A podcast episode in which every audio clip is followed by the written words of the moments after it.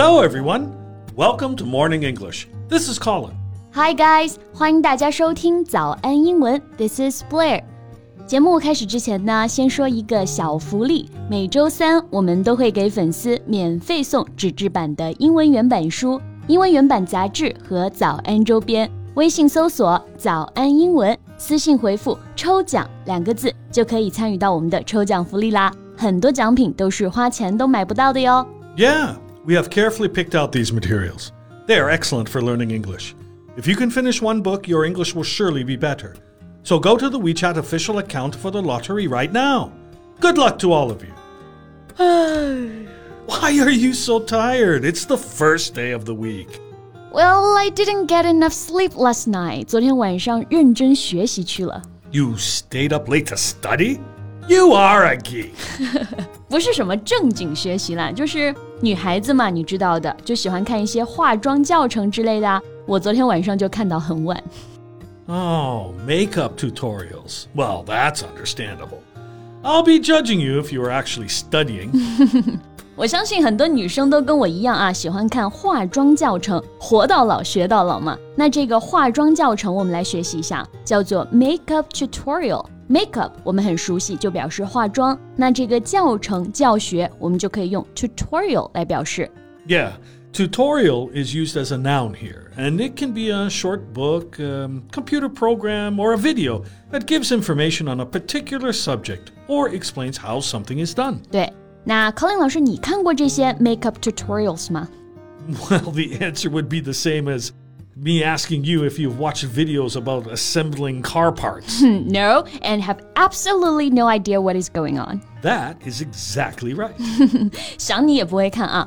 不过说到这个美妆教学，最近国内外呢都掀起了一股儿童美妆博主的热潮，你有关注过吗 Uh, children makeup bloggers? ？Yeah， How old are the children we're talking about? 就五六七八岁吧，反正最小的我看到是才五岁。Okay, well, I, I don't think this is uh, something good. So, how about we talk about it in today's podcast? OK，那今天就跟大家一起来聊一聊最近很火的儿童美妆博主吧。我们今天的所有内容呢，也都整理成了文字版的笔记，欢迎大家到微信搜索“早安英文”，私信回复“加油”两个字来领取我们的文字版笔记。Well, I understand that for little girls or sometimes little boys, they, they may have had a pretend makeup set or smeared their lips with their mother's lipstick while she wasn't watching. 没错啊，就小女孩一般都爱美，对不对？小时候呢，肯定都偷看过妈妈化妆，或者拿妈妈的口红啊，给自己的脸上画一个大花脸，对不对？那这里我们来学习一个词啊，smear。 Well, smear here means to spread an oily or soft substance over a surface in a rough or careless way. 对，那 smear 我们这里就可以把它翻译为乱涂乱画。小时候大家肯定都干过这个事儿啊，拿着妈妈的口红啊，乱涂乱画的。 But how can they teach people how to put on makeup? 就现在网络这么发达呀，小孩子接触的早，而且有一些父母就觉得无所谓了，孩子想要啥就给啥。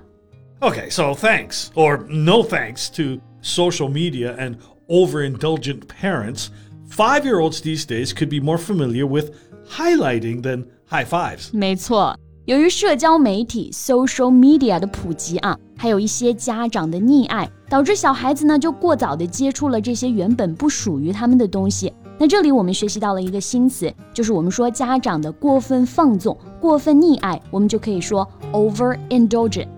Yes, if you are indulgent, you treat a person with special kindness, often in a way that is really not good for them. 对，溺爱肯定是不对的，对不对？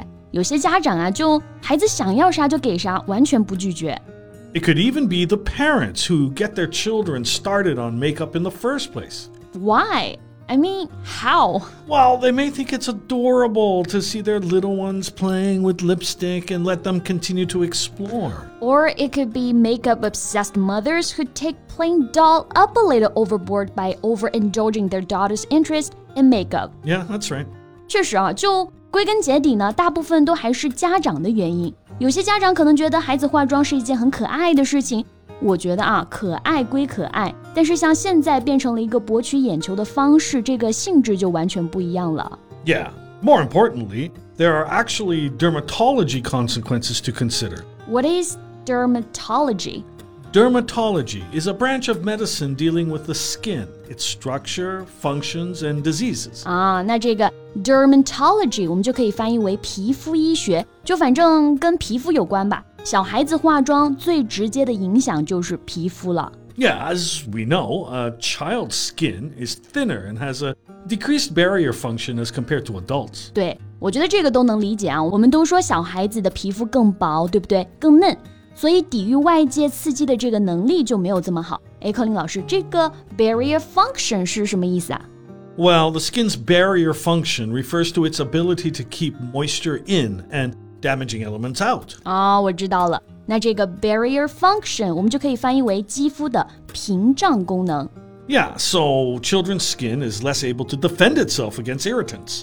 对我们说，小孩子皮肤娇嫩嘛，所以抵御外界刺激的这个能力啊就更差。这个 irritant 就表示刺激物。 Yes, irritant is used as a noun here. An irritant is a substance that causes a part of your body to itch or become sore. And with prolonged use, this can adversely affect the barrier and structure of the skin, causing it to be more sensitive to other things like water, soap, sweat, and heat. Yes, and consider this too.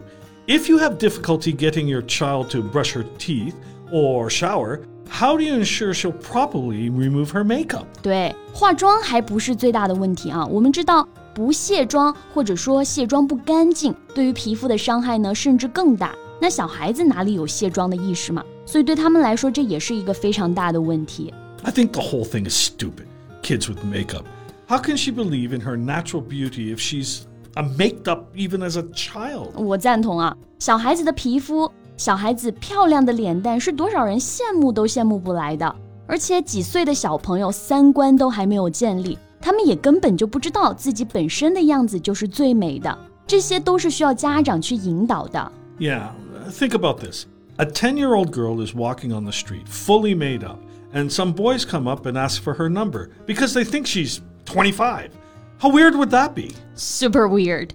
Makeup only makes you look older. I mean, for kids. Yeah, yeah. It's not okay to sexualize a kid. 太早的把孩子性别化、性感化是不对的。我们这里学习到一个词啊，sexualize。 Sexualize means to make somebody or something seem sexually attractive. 对，我们可以把这个词翻译为性别化或者性感化。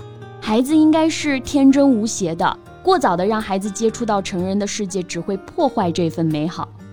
I mean, it's okay to do makeup on your daughter one time and use the right and safe products like uh, ah, school performances or uh, face painting parties, but it's not okay if she wears it every day. 对， 只要互联网存在呢，孩子们对于其中光鲜亮丽的内容的向往就不会消失，而由此产生的儿童美妆产业链也只会扩大。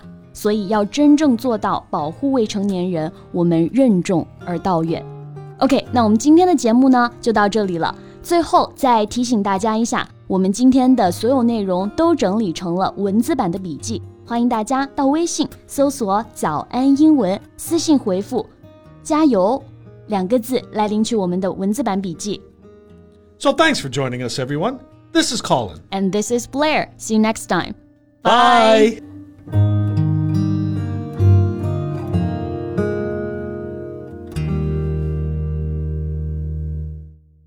This podcast is from Morning English.